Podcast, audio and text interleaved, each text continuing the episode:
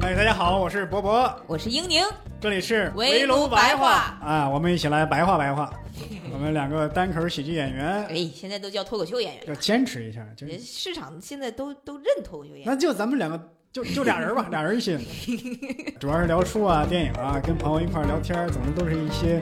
无用的小知识，希望你们会喜欢。肯定会喜欢。嗯，真的吗？ 哎，大家好，欢迎大家来到围炉白话啊！今天是我们的第一期啊，我是博博。我是英宁，我是杨梅，哎，我们还没介绍你呢，哦嘿哦 没事儿没事儿，我们客座主播自己先蹦出来哎了啊，啊 那没关系啊，就是咱们先可以开场先聊一聊咱们这个电台的由来啊，嗯，对，嗯，就是为什么叫围炉白话呀？ 啊，这个电台创建的目的意义是啥？哎呀哎呀，就是呃博博老师，因为是一个非常爱看书的人嘛，然后我们之间就私底下也会聊一些，比如说最近读了书啊，有没有什么有意思的呀？嗯就嗯，觉得，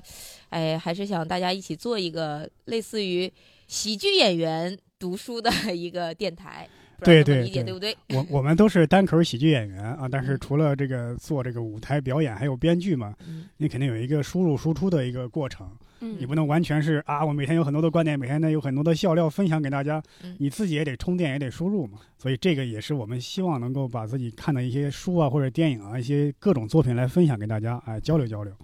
对主要是还是通过喜剧的方式，是吧？对对对对对。 哈 对哈脱脱口秀演员嘛，毕竟然后这次呢，特别高兴能够请到杨梅啊，喜翻喜剧的主理哎人。呀呀呀呀呀！哎呀是是呀，谢谢两位，我我是两位的粉丝，哎，咱 也不用这么客对对，气啊。不用这么客是真气，的不用这么客气。就是很高兴我们喜翻喜剧能跟两位老师合作，嗯然后两两位老师也是作为核心主播，因为之前我就经常听两两位老师之前分享各种书什么的，嗯因为就像博博老师刚刚讲的，就是我们其实脱口秀的演员需要大量的输入， 嗯但是但是不是每一个人都就是能够静下心来去看书。但之前我听两位老师经常分享的一些书什么的，我就觉得哎，就是有有帮助到，就是是？吗？哦对对对对对。就是你们、你们每次已经消化好了，我就喜欢食人牙慧啊， 吃起来特别容易消化 啊，是智慧的慧啊啊，，对对对对，不是污秽的是慧。智 慧的慧 哎，呀，你说真的会有那种替代作用吗？说说我不看这个书了，我听你们俩聊，我觉得我能收获一些东西。我觉得是能收获的，就是因为我，嗯，就大家时间都是有限的，就是嗯我觉得你们两个能这么有耐心，然后去能啃一本儿就是各种各样类型的书，我觉得真的很难得。哎，我们也很难。你嗯说有时候要把你以前看过的书再复习一遍，突击读书，对，对对也是为了可能有些真的是应急，为了这个节目我们准备的。所以你们做这个事情，真的我觉得对对很多就听这个电台的听众来说很有意义，就是大家嗯，没有没有那么有，我觉得能看能静下心来看书也是一种天赋。就是大家有的人可能没有这样的精力，或者是没有这样的耐心，但是通过你们的那个就是分享，听到很多有趣的，可能就因为你们的分享去看了一本书，然后或者说因为你们的分享就是拓宽了一些自己的就是见识的维度，其实也也很开心。。哎，你说到了哎，你说现在人都很多都没有耐心，正好今天我说的这个书啊，嘿，正好会提到这点。哎感觉你们啊俩是设计好了的。没有，我们就是这么随机和即兴啊。就是我们今天三个人，每个人推荐一本儿自己最近看的一些书啊。那么我的这本书呢，首先这个名字就很有噱头啊。哦，这个名字叫《雄性衰落》。你 你你光这个话说的，我和梅梅都不敢接，你知为道啥呀？吗？为啥呀？因为咱们三个现在就只有你一个男生。 你光听这个书名，你判断这个内容它写的是什么？雄性衰落可能就是雄性的动物被猎杀了吧？梅梅呢？梅梅呢？雄性衰落就是就是最近呃很很衰，然后呃不快乐，不 不快乐，四川方言都出来 应了。该是应差对。 谜底就在谜面儿 上。这个这个，我我是感觉这个如果这个这个书就其实挺符合现在的这个一个流行趋势的，嗯嗯就大家现在比较喜欢讨论性别话题嘛，包括这几年什么女权崛起啊，然后什么，然后大家对男女话题的讨论，我感觉这这本书应该 销售量会不错。哦啊，这本书正好它其实就是字面的意思，哦嗯，他就是讲现在的男性整体啊，这个可能是素质在下降，嗯呃，他们的危机已经到来，可能是生活生存环境岌岌可危啊、啊，可能在这个时候也伴随着女性的崛起，哦，就是讲男性现在面临的诸多困境。啊那这个书的出版是这几年，啊还是说也比较早一点？呃，啊一五年出版的，哦，那16还很对近了。嗯，对，他是这个作者呢，是美国非常有名的一个心理学大师，叫哦金巴多。他呢，曾经最著名的是做过一个叫斯坦福监狱实验。啊，我想起来了，这嗯个对，因为这个实验是就是上个世纪很有名的一个实验。他呢是斯坦福大学的心理学教授，他嗯把一个教学楼改装成了监狱的样子，嗯然后招募志愿者，分成两拨人，一拨人扮演囚犯，一拨人扮演狱警。嗯但哦是发现大家在扮演的过程中，真的带入了狱警还有囚犯的角色，嗯嗯狱警开始虐待囚犯，这这囚犯用各种办法来躲避，呃，惩罚甚至讨好狱警。嗯他就根据这个写了一本书，叫《路西法效应》，嗯就是因为哦我们平时判断一个人好人坏人，觉得这个人他天生就是坏人，嗯嗯但是他是在说，人有时候就好像在演戏一样，嗯你到了那个舞台那个地方，你就会不由自主的切换成那个角色那个身份，嗯在特定的环境下，人的行为、人的思想、道德是会相应的做出变化的。对他那他那个哦实验做出来，还有一个比较大的结论，就是说人在环境中对权威的服从性。对因为在那个里面有很多就是呃，当那个狱警的嗯，呃中的，因为他这些实验全都是呃要求的是大学生，嗯嗯大学生做志愿者，然后去分成了两波。然后呢，他那个狱警呢里面会形成一个头儿嘛，嗯嗯有时候在那种就是环境下，可能是你更有智慧或者是更有武力的人会形成一个相对的头儿，然后其嗯他的人会面对他的决定的时候会服从他，哪怕他的心里会觉得这不符合道德，嗯不符合就是这个实验的规则，但是他在面对。那那群人的决定的时候，他还嗯会本能的服从，对就是对哦权威的服从。甚至这个金巴多他自己在做实验的时候，他自己都是处于一种失控的状态。嗯嗯他说，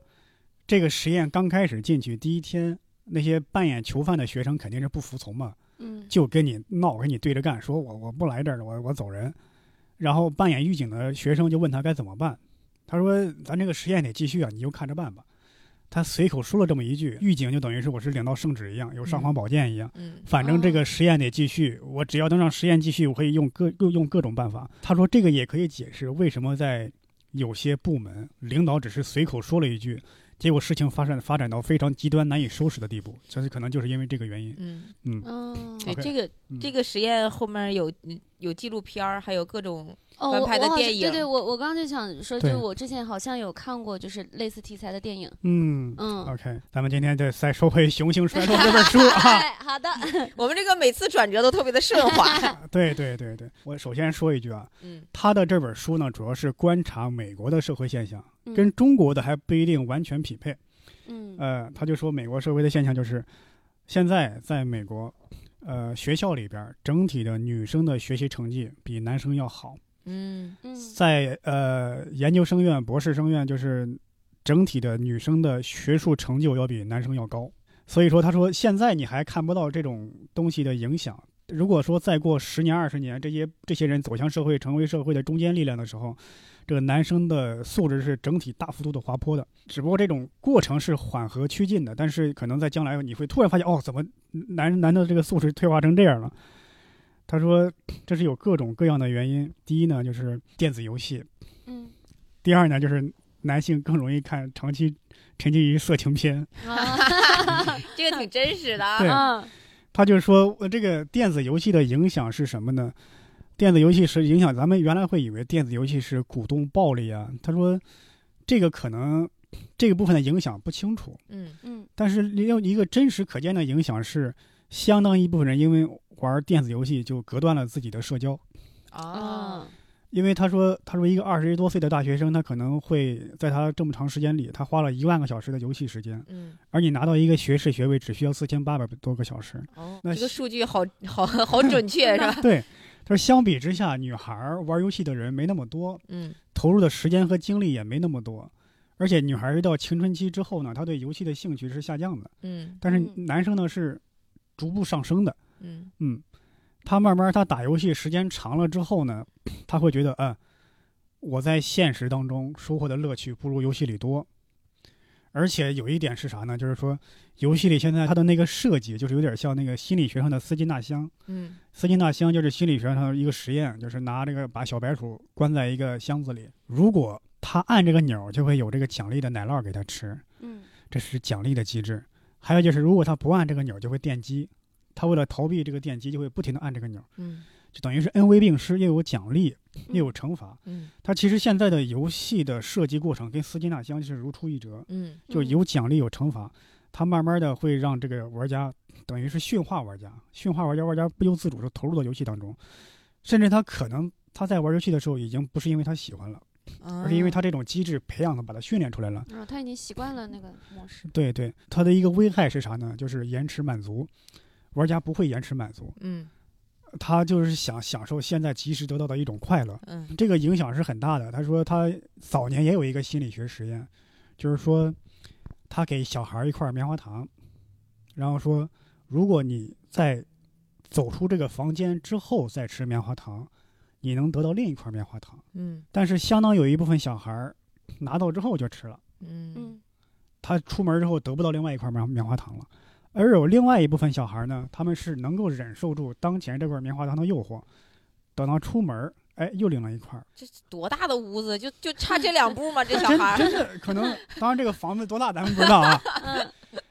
跟踪调查过了几十年之后，发现能忍受一个房子距离的这帮小孩儿，他们的成就会更高，哦啊整体上会更高。那我们以后就不要去实体店买东西了，就在某宝上买东西，这样就可以延迟满足，这延迟样我们的成就感就更高一点。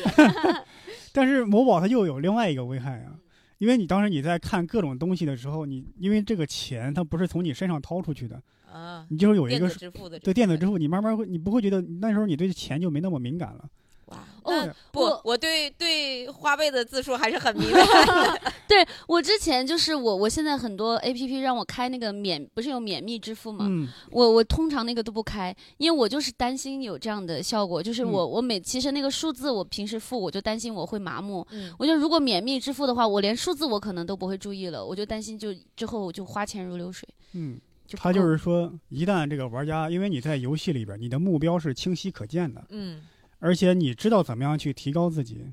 那么你长期适应了这种做事的模式，你在社会上、你在工作、在学习中，你的目标是未必是那么清晰的，哦，而且你的呃处理方式会影响你对现实中的处理方式。现实中你你遇到什么挫折，嗯你不可能不知道具体的办法，你不知道向谁求助，不知道干嘛，但是在游戏里有明确的方法去指导你。确实，这种感觉嗯特别像高中那个时候，嗯班主任告诉我们每天都要做什么，每一科都要干什么，从早安排到晚。然后你不学，有人逼着你学。嗯但是，一到大学之后，你就会发现没有这个目标了，没有那个人了。我自己之前就是初中的时候，我们有一个非常严厉的班主任，嗯然后他教数学就是给你可丁可卯的，就是加量的做那种数学的卷子。嗯，我那个时候一度，那我我觉得那几乎是我人人生智慧的最高峰。 用笔的最高峰是对我那个时候就是数学，我还当数学课代表，就一百就是一百二的卷子能考一百一十多分。但高中我们那个老老师就是非常放养式， 嗯就你们我布置好了你，你爱教就教，不爱教就是没有关系，我就就重点关注那几个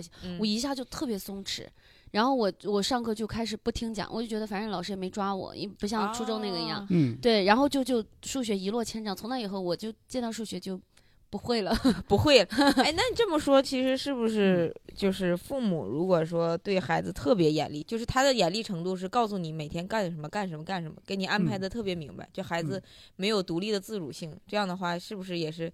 在生社会当中就失去了那个他自主性的那种感觉？他这个还没有说到这一块儿，但他说到嗯另外一点。嗯他说：“你如果孩子沉迷于游戏或者沉迷于各种娱乐，嗯你的方式最好的处理方式不是说你不能这样，你把游戏机给他砸了，或者说嗯你不能玩游戏，嗯你得告诉他，任何东西都是要付出付出劳动的。比方说你要想玩游戏，那好，你把这个房间给打扫一遍，啊，嗯你把被子给叠了，你能玩一个小时的游戏或者半个小时。那这个不也是游戏中的什么对对奖惩机制？他对这种个感就觉把现实生活变成另一个大游戏。 啊对但是这样能能让他更好的适应现实真实的生哎活呀，嗯而且能告诉他，你不是做什么事儿都没有代价的。那我有嗯一个问题啊，波波老师，嗯就是因为说是男孩儿就是打游戏，但是嗯我现在感觉整个的这个趋势已经也有点变化了。我不知嗯道国外怎么样，你看嗯国内可能比如说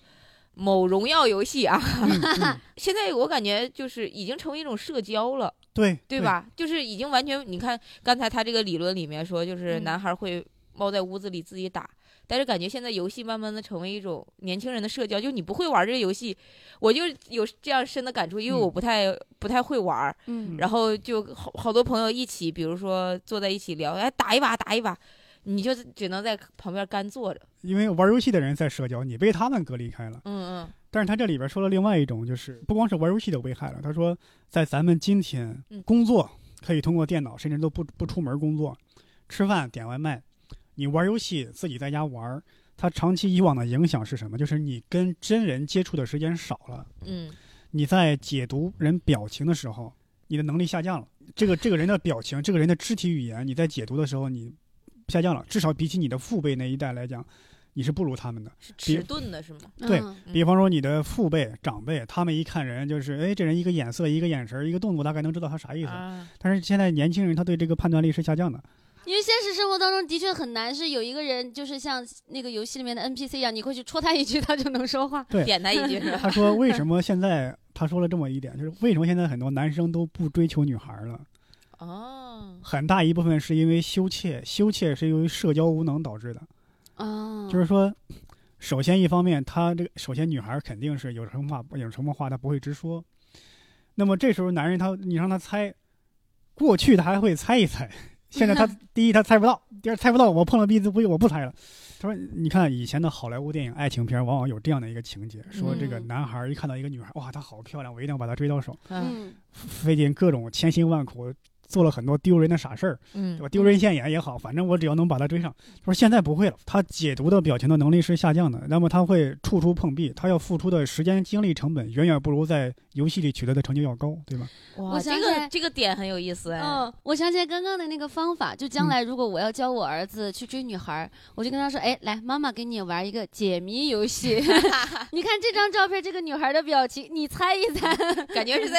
那个看那个心理医生一样。对对对，就就是就是社交无能。他说原来的男人也会羞怯，但是他呢是怕给对方留下不好的印象嗯嘛，害怕，但是他愿意去做这个事儿。现在是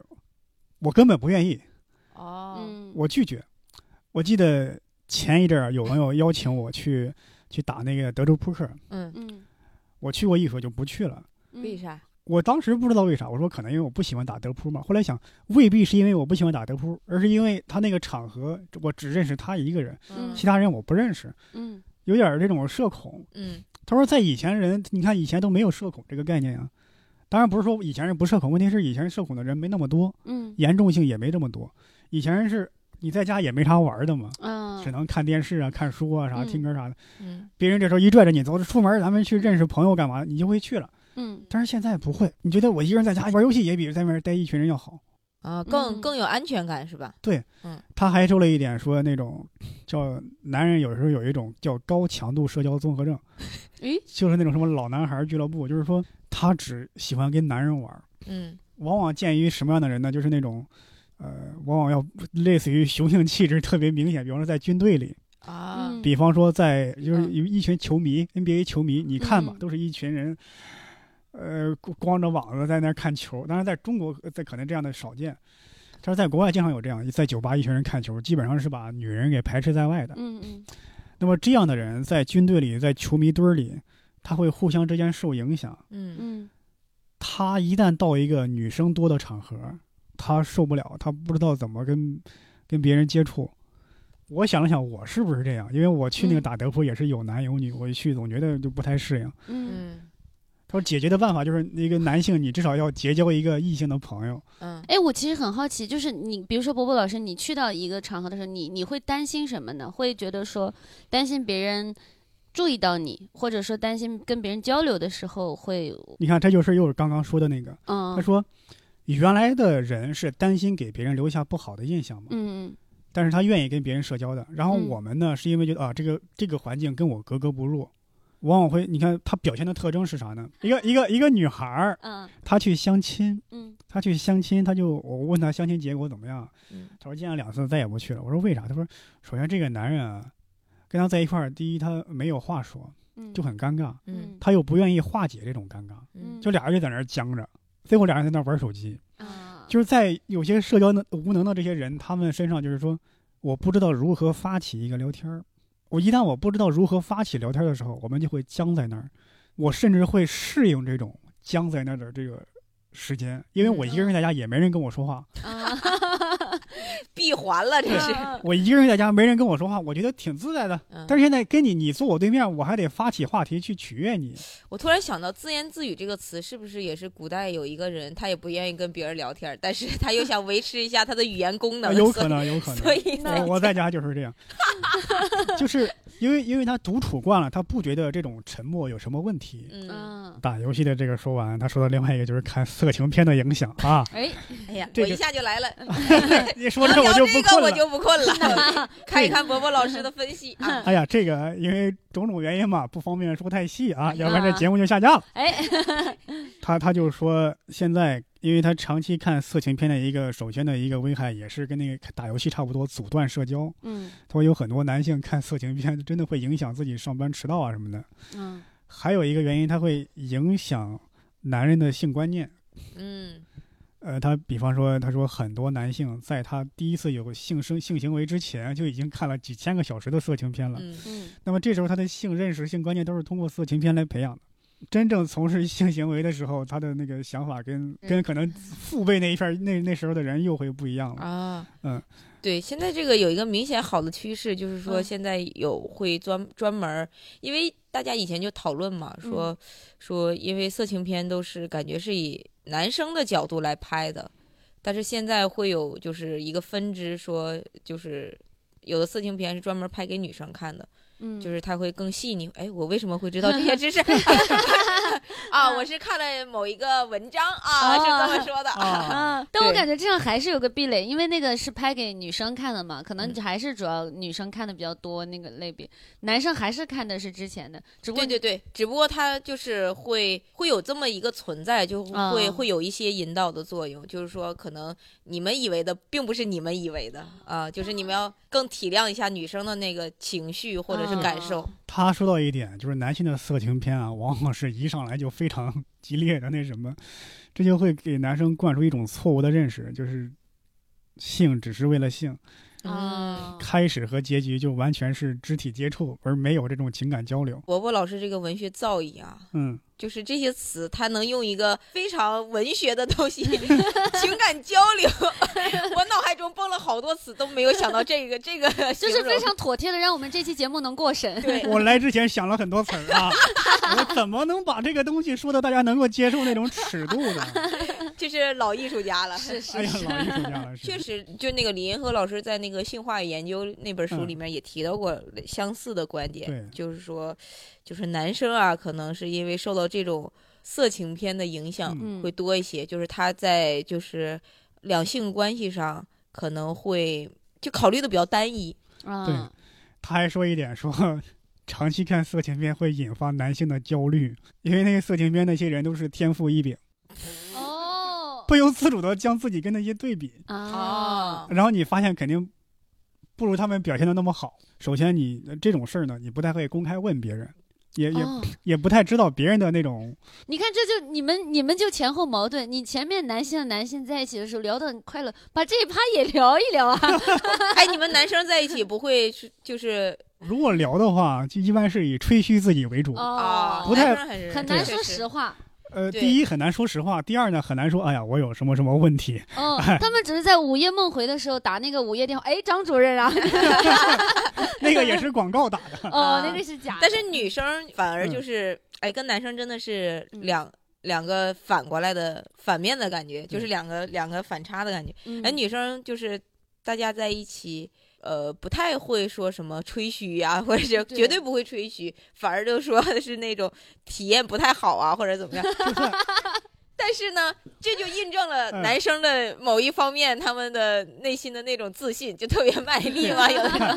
一方面是吹嘘，嗯第二呢，实际遭遇什么问题呢，也往往会就这个三言两语用玩笑的方式盖过去了。哎呀，什么啊因为你消息闭塞啊，嗯你只能通过那种色情片来了解，你会觉得，哎，嗯这这是不是这是普通水平、平均水平啊？嗯他以为错误的以为那个四个清编里边是平均水平。啊，当然，最大的危害还是不是这个？他说最大的危害说是什么呢？就是他他讲了一个心理学上的一个例子，嗯说他呃有心理学的团队请两拨人，一波是去弹钢琴，啊真正的每天弹几个小时；嗯另外一拨人是看钢琴，脑海中模拟自己在弹钢弹钢琴嗯嗯嗯过了一段时间之后，发现他们的大脑产生了同样的变化，等于是嗯嗯，意思就是说，你当你看色情片的之后，你的大脑会长期的受色情片的影响。嗯，嗯，由于人在看色情片的时候，没有人会把同一个色情片看两遍的，哎呦，哎，这赫拉克里特 出来了，没有人人 会两次看同样一部色情同片。嗯哦，赫拉克里特说过，没有人，没有，没有人能两次踏入同一条河流对嗯啊。他他就说啊，说那么他们往往就会看的就是口味越来越重，还有一点就是说，他会不停的换各种人，嗯那么导致他的口味越来越重，他的大脑阈值呢就被会提高，被提高了。你看别人弹钢琴，嗯，你脑补自己弹钢琴，跟看别人弹钢琴，其实施加的效果是一样的。嗯，哦，也就是说，在他没有经历性行为、真正的性行为之前，他那些看的那些重口味的片子，嗯，对他的大脑施加的影响，跟别人真正的人类性行好为是一样神的。奇，你啊说看哦这个就施加影响一样，为什么看别人学习和自己学习的时候施加 的影响就不一样了？嗯他还说了一点，就是说，你你这个要给这个小孩儿进行这个性教育，嗯，目前咱们的性教育还从事的不是很好。你看他，他都是在美国了嘛，那边可能嗯这方面更先行一点。他都说那边从事的不好，他说很多的性教育其实就是禁欲式教育，什么什么叫禁禁欲欲式？嗯，就禁止你发生性行为。嗯它是其因为实跟基督教有关吗？还对是对啊他说哦其实这等于是家长和老师们啊在在装傻，你明明知道。孩子，不不要说孩子，连你自己嗯都在婚前发生过性行为，嗯，你还在给他们这种禁欲式教育，啊嗯你倒如倒不如指导他们如何正确的有这个正确的性观念。嗯嗯，哦，我一直以来看那个什么美剧什么的，我一直对嗯我以为他们的性教育是很开放还了，对蛮开放的，而且还有好多那种美剧的那种，嗯就是那个角色里男主人公、女主人公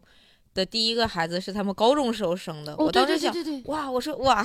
这个也对可能是他们不同的州、不啊同的，州做法不一样。他他还说了一点，先说现在美国的一些呃电影啊，包括各种媒体给大家都是享乐主义的教育，嗯告诉你这些没有什么危害的，这是我的自由。嗯但其实，在整个社会层面上，它就是会造成一些恶劣的影响。嗯，嗯有利有弊吧。他就比方说，电子游戏加色情片，真的会让一些肥宅 嗯这个社交无能。嗯我就想起那个马丁·斯科塞斯有个电影叫《出租车司机》，啊它里边有一个段落，就男主人公去约这个第一个女、呃女孩的时候，他把她带到了一个色情片的录像厅嗯哦放映院，嗯嗯去看了一就是色情影院，嗯，就放一个色情片，那个女孩气死 了，说你把我来这地方，还不如直接就直接说要跟我那什么了。嗯啊，当时我特别害怕男主角说那行，那这就直接来吧。 还好那个男主角没这么说，嗯 就是当时我还没有看懂，我现在后来大概想，可能就是男主角他的那种生活状态。嗯导致他的这个这个思想真的就开始有点儿分不清虚虚拟和现实，分不清人与人之间这种交往的界限了。嗯嗯嗯，还有一点就是说的，他现在要跟男女对比了。嗯嗯，呃，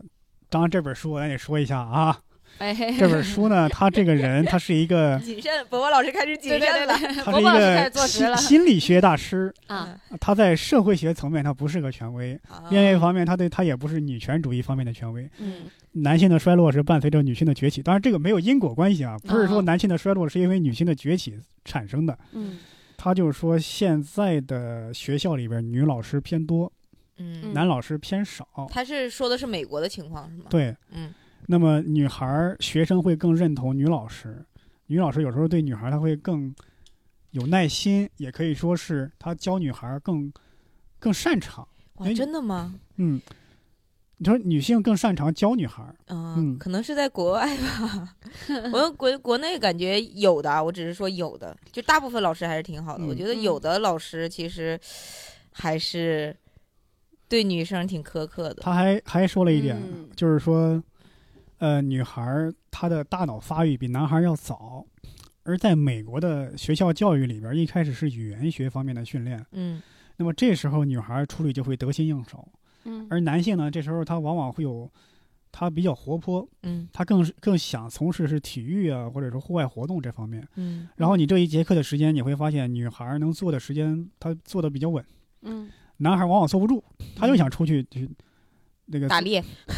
对他的他的基因天性就对带着这玩意儿。嗯但是你让他跟女孩一样，就是安安稳稳、端端正正正坐在那儿，他是受不了的。嗯所以很多男孩就会会在小很在美国小学的时候就被诊断为多动症，有些甚至又又给他又吃药什么的。嗯，他这是一种错误诊断。嗯叫什么灰质丸儿，我记得还对看那个看他对们以前讲过，还有就是一点就是说，现在学校里边的这种鼓励式教育，他说做的有点过分了。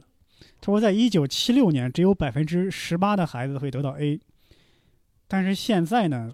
差不多是百分之三十三。你等于是三分之一的孩子都是优等生，都是不太可能。嗯因为而且现在孩子做作业的呃时间反而变短了，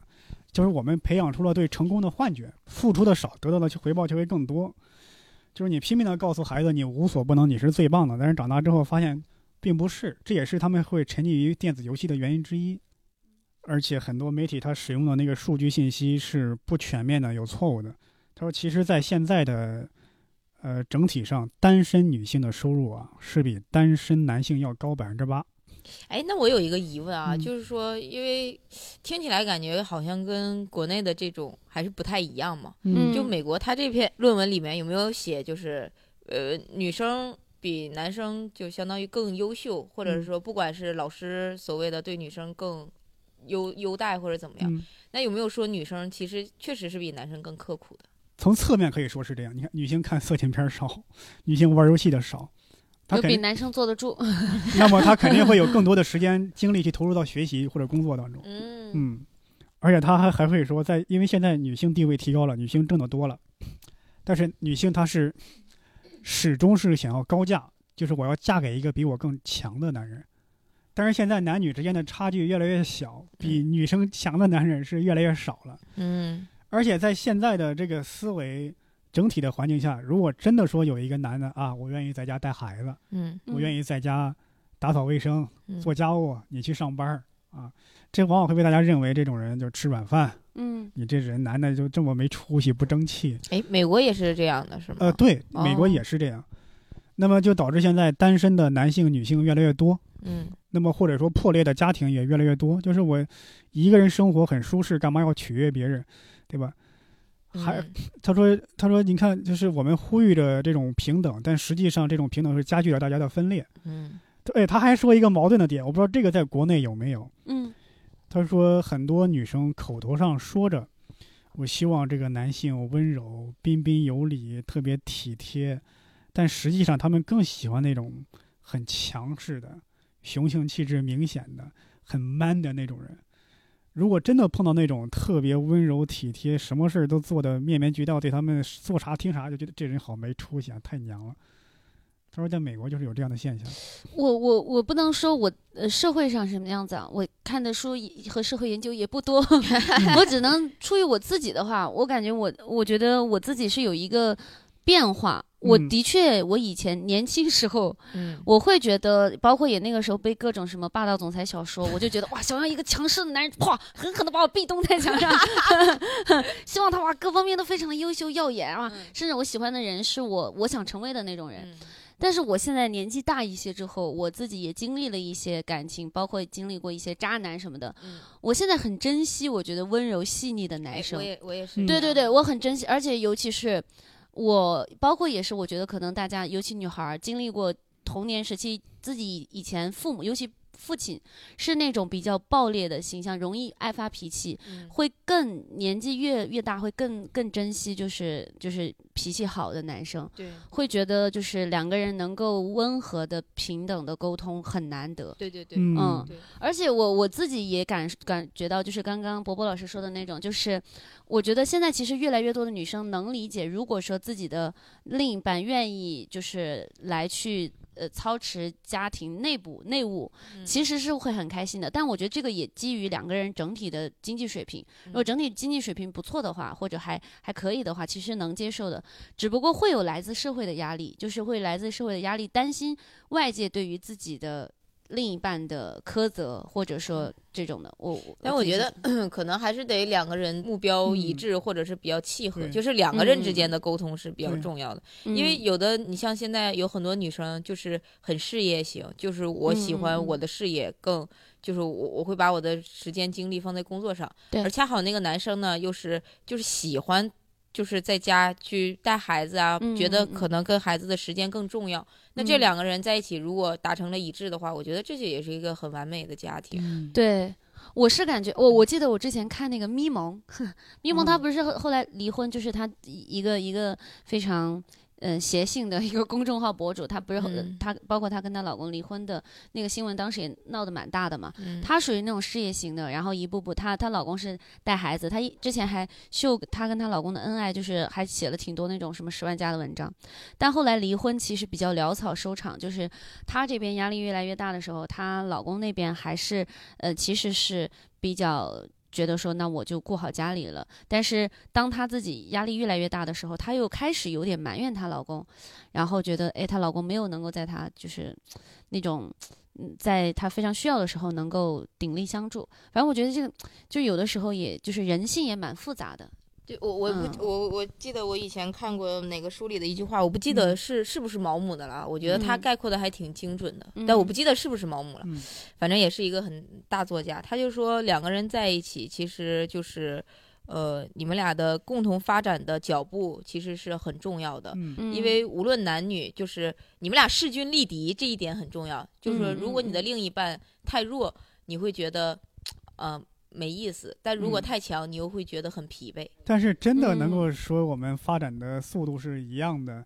这个其实也很难得。是嗯太难对了，对太难是了的。，你看以前以前在在一些中产阶级，或者说在一些更高层的像那些家庭，嗯比如在欧美，往往是男的事业上很成功，地位上很高，女的呢往往是组织什么舞会，嗯往往是一个社交名媛。嗯我嗯能，往往男的有时候也要借助这个女的这个关系，就来更好的完成自己的事业，往往是这样的一个搭配。嗯，嗯那是因为我觉得可能是历史的问题，就是历史的嗯进程在那里。嗯，你，看以前我记得有一本书叫《太太的历史》，它嗯那里面就讲了女性从以前就是在十八世纪在英国那个时候还是嗯男生的财产，就是你嫁过嗯去，无论你地位有多高，他会嗯标注。就是那一条结婚的誓言里说，女性是男人的财产这一哦条，就是男的死嗯了之后，他是可以有权处置这个女人的，就是他跟他的钱是一样的，女人跟他他的妻子跟他的钱是一样的，嗯啊是财产。但是后来发展发展了，就是十九世纪到二十世纪，女性地位崛起了之后，就慢慢感觉还是不太一样了嘛。那个时候女生是没有，你不可能去做目前的工作的。嗯，你能帮助你的，比如说老公、你的公爵什么的，你就是作为公爵夫人去组织那些舞会，然后嗯去也是一个社交的场合。对对而且我刚刚听伯伯老师在说那个的时候，他就说有，其实女生就的确有很有有的时候女生会有慕强心态，想找比自己厉害的男生。嗯但我在想，其实反过来也有，就像就是很多男生也会想要找比自己就是更柔弱，或者说没有自己优秀，或者那样子好像好像更符合社会期待，也更符合自己的一个对伴侣的设想。有嗯有主要是还这没有样的嗯认识到那样的、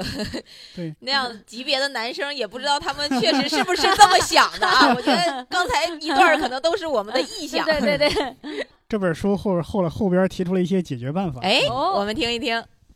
第一个呢，就是关于这个男性就不太不太擅长社交，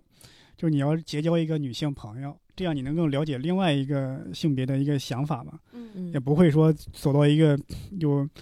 异性在在的场合就无所适从。还有就是说这个戒掉色情片，他说的，他嗯说戒掉色情片，他说真的会，你如果有一段时间不看，长时间不看，你的大脑真的会慢慢恢复到原来那个水平。还有就是这个说法，之后把我笑死了，说叫叠被子。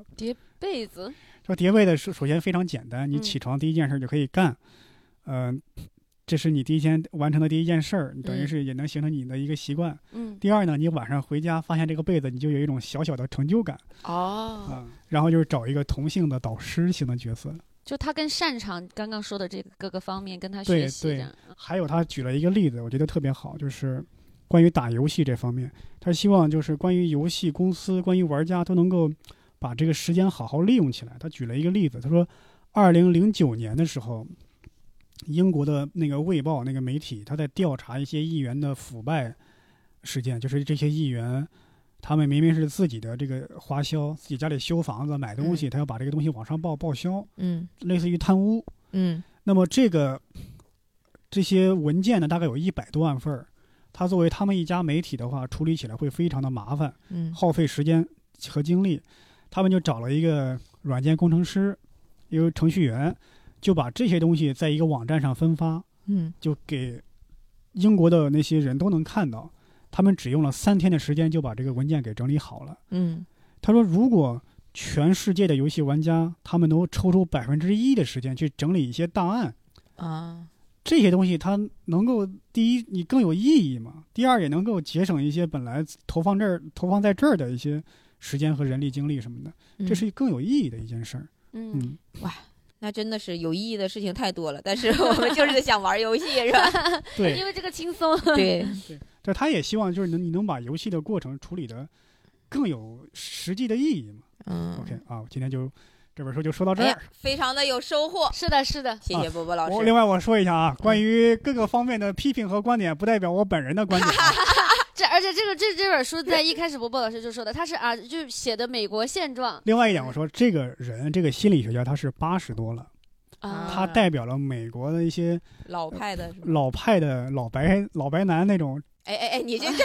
你怕得罪国内的人，你也不怕得罪老白男是吧？就是精英的那种视角。嗯咱们今天咱们有一种叫多元化，追追求呃尊重个体的选择嘛。嗯那假如现在今天咱们说我这人就爱玩游戏，就爱看片子，怎么了吧？嗯，我也没伤天害理，也没没偷没抢，嗯，嗯这个人的选择咱们尊重。但是他呢，是从一个整体的层面说，提供了一个视新的视角对吧，对相对当对于，嗯，嗯，也欢迎大家在评论区讨论对啊。哎对对哎哎，嗯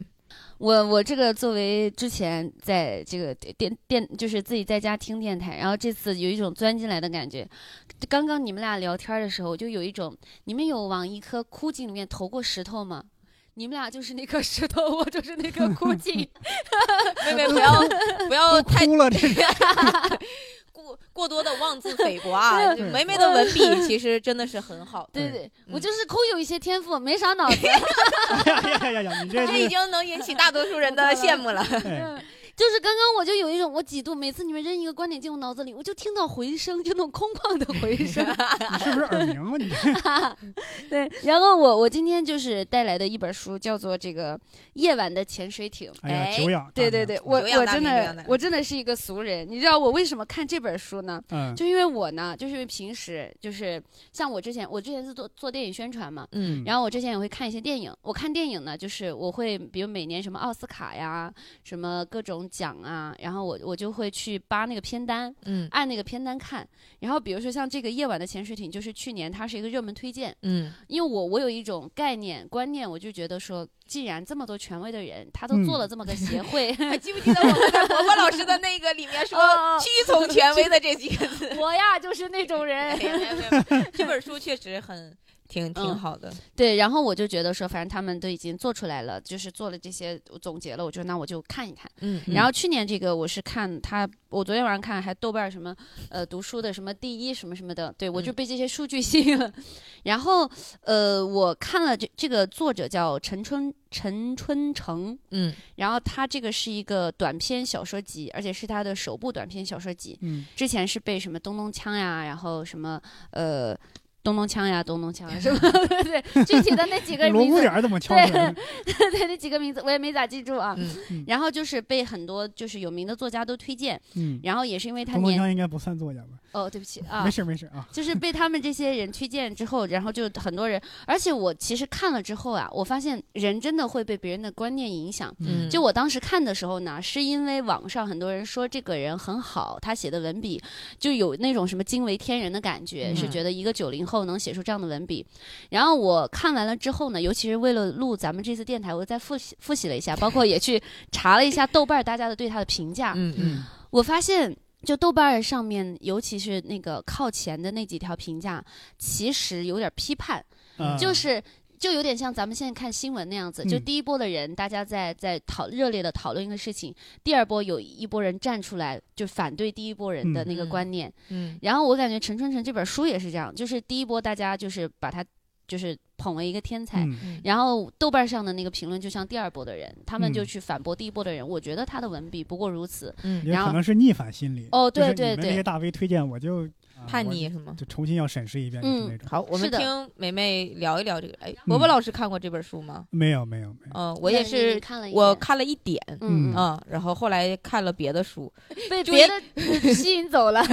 对，但是听说这本书是一个非常好的书，我们来听听梅梅。对好的对啊，我就是分享一下它里面，就是因为它这个叫《夜晚的潜水艇》，然后就是它第一个故事，就大概跟大家讲一下，就分享一下它第一个故事。嗯就是它第一个故事就讲的是一个，呃，就是它先是用了一个。呃，另外一个小故事去作为引入，就那个引入的，就是讲一个呃财主，就一个有钱人，他对于博尔赫斯嗯的痴迷，啊大对家，对对，他说因为博尔赫斯就是讲了自己在那个把一颗硬币就是丢到了一个海里，然后包括就是他有一个诗是这一枚硬币。然后他就是看了这个之后呢，他就觉得他非常痴迷这个作家，然后所以说他想要找到他当时诗里面就是写就是说到的这枚丢进这个大海的硬币，嗯所以他就成立了一个搜查队，嗯，就纠集了一群的科学科学家，让他们开着潜水艇，然后去各大的这个海洋去，就是呃把它划分成区域，然后一块儿一块儿的，就一个一个立方米一个立方米的去找嗯这个硬币。哦，这个作家，然后他呢就是看到了一个故事，有一个叫陈偷纳的一个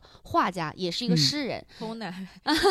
陈偷呢，感觉是偷汉化版的。对汉化一那个英英就是汉化名字。然后当时他就讲说，这个他就看到这个就是这个小说家他写到的一个故事，透纳他的祖父、外祖父曾经就参加了这个就是潜水艇的搜查队。嗯就是他祖父分享的一个故事，就当时呢，他们的潜水艇被卡在了某一个就海域两块礁石之间，嗯然后结果呢，就突然出现了一个神秘的潜水艇，然后发射两枚鱼雷，然后把他们那个旁边的两个礁石击碎了，能让他们死里逃生。嗯然后他前面其实就给给出了两个引子，然后呢，他就是说当时呢，他因为接触了这个之后，然后他就去研究了一下这个陈透纳的人生，嗯然后就发现了这个陈透纳他也是一个很神奇的人，就是他呢之前就分享自己过往的人生，就他小的时候呢算是一个那种天才儿童的感觉，嗯就是他从小呢，就他的想象力非常的丰富，在很小的时候，他父母就发现了端倪，就是他上课的时候无法集中精神，无法集中，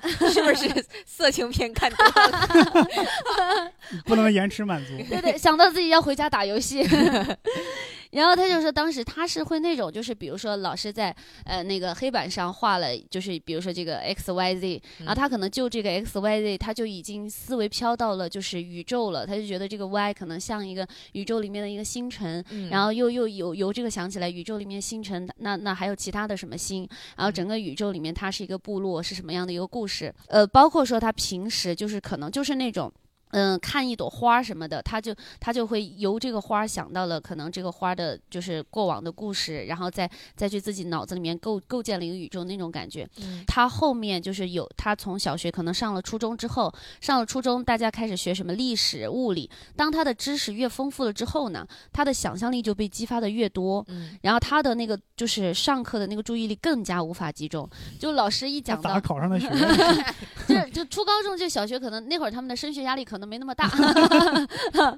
然后他就可能就是也建立在小孩儿的那个瞎想胡想嗯然后现现在又结合了一些可能科学的东西，再加上一些物理，他可能就之前是想了老师写在黑板上的，现在可能、哦、我打开一个生物书，我看到里面一片叶片，然后因为老师在讲这个经脉脉络的东西，我又从这个里面又深入到了他脉络里面的一个世界，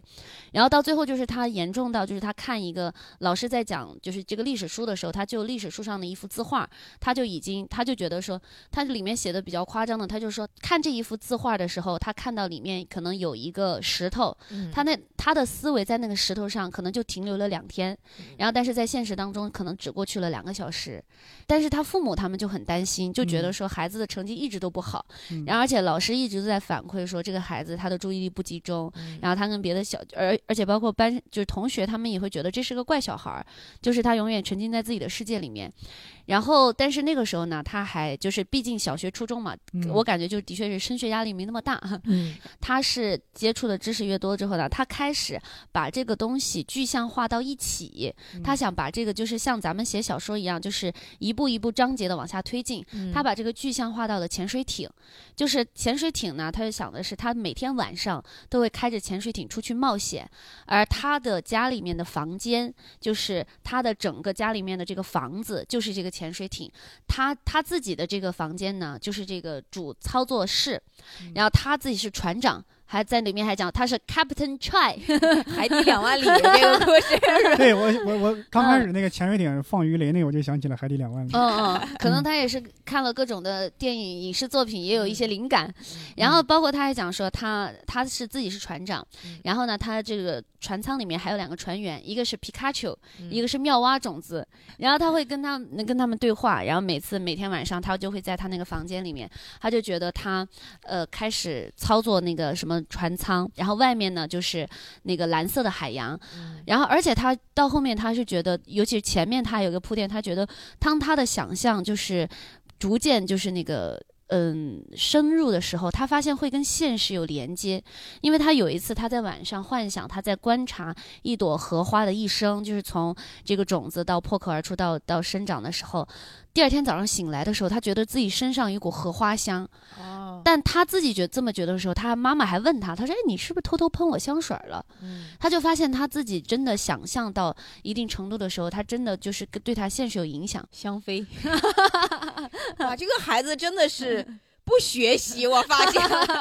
没有没有超大的能力学有业这压力超，能力是嗯是然后魔幻现实主义啊。嗯 然后他当时就是在开那个船，就是开那个潜水艇的时候，他就当时就觉得很很惊险。嗯他经常他有的时候就是梦，就是呃就是开着那个潜水艇，他会去遇到过那种古老的那种海底的什么苍龙，嗯然后跟他那个擦肩而过，然后那个船船的外外弦还被就是擦伤了。嗯而且他就是他说他有一次就是开着那个潜水艇，然后到一个深海的地方的时候，就碰见了一个就是被。卡住的潜水艇，嗯然后当时呢，他就觉得既然别人有难，然后他就去救了一下，嗯然后救了一下之后，再也后来也再也没有遇到过。嗯，然后就是其实啊，聪明的读者听到这里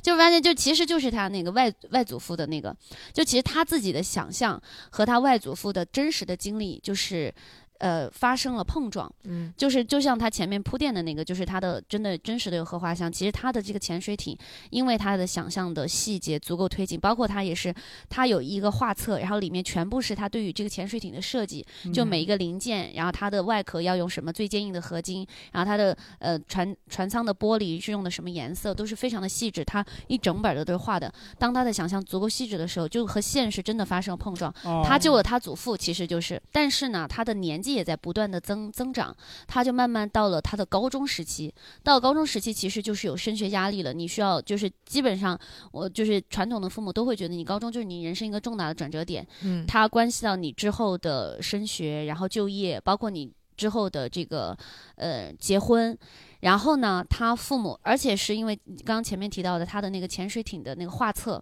有一次呢，就是在他妈妈打扫房间的时候就看到那个画册，因为之前呢，他妈妈他们就爸妈他们就觉得初初中小学的时候，他只是一个注意力不集中的小孩儿，嗯但现在看到这个画册之后呢，然后就觉得说他的所有的精力。太多的都放在了自己的这个想象上，啊然后父母呢就跟他促膝长谈，然后他也是从那一刻，就之前其实他没有父母没有跟他讲的时候，他其实没有注意过，然后他这是第一次注意到，就是他父母的头发就是有点花花白了，然后嗯他的就是父母的那种愁容是一下就打击，他之前都是一活在幻想里嘛，一下就是嗯真实的世界跟他产生了真实的碰撞之后，他觉得。他好像这样下去之后，对他们来说是一个负担，而且就是成年人的那些压力，就是他也随着年龄的增长之后有一个意识了，嗯他觉得说他需要有一个改变，然后他当天晚上就做了一个事情，就是他他之前就想象，他就说，既然他可以把任由自己的想象去遨游，去想出这些真实的东西，那他就想象自己的想象力，就像他全身的血液一样，他们是蓝色的光点，他就想象自己的血液是这些蓝色的光点，就汇聚汇聚到他的。呃脑部，然后最后呢，从他的脑子汇聚成一个蓝色的火焰，嗯然后就是飞出来了。飞出来之后呢，就飞出窗外，然后就飞向了宇宙。哦嗯然后他的想象力就离开了他的身体。然后他第二天醒来之后，发现真的有用，就是他的他就是上课能注集中注意力了。嗯，然哦后慢慢慢慢，身边的同学也觉得他正常了，就是他的学习也越来越好。他在高三的时候达到了一个突飞猛进，然后 就是又魔幻又又科幻又现 实，这意思是不是告诉我们，只要要想学习好，就不能有想象力？就是他是一个也是蛮极端 的啊，就而且他这个其实我觉得他这个是一个想象力，就是你真的是高三的时候一年啊想冲刺啊，你也考不上特别好的大学。啊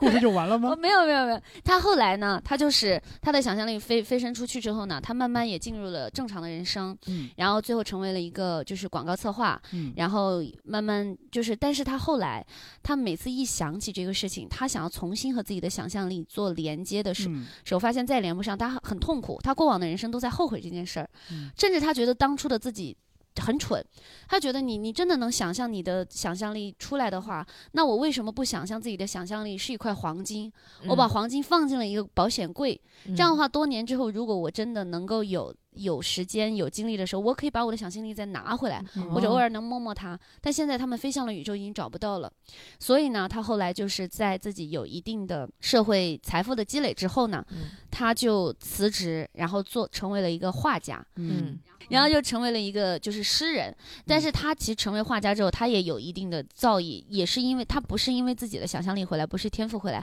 而是因为他后来的终其一生，他其实就是在画他以前的想象过的那些画面。嗯然后哦做一个画家把他们画出来，在死前的一个回忆录里面，他写了之前的这个故事，写了这自己之前跟夜晚的潜水艇的这些就是连接，然后被这个作者看到了。还挺浪漫主义的，突然感觉，嗯而，且你不能说是被作者看到了，哦，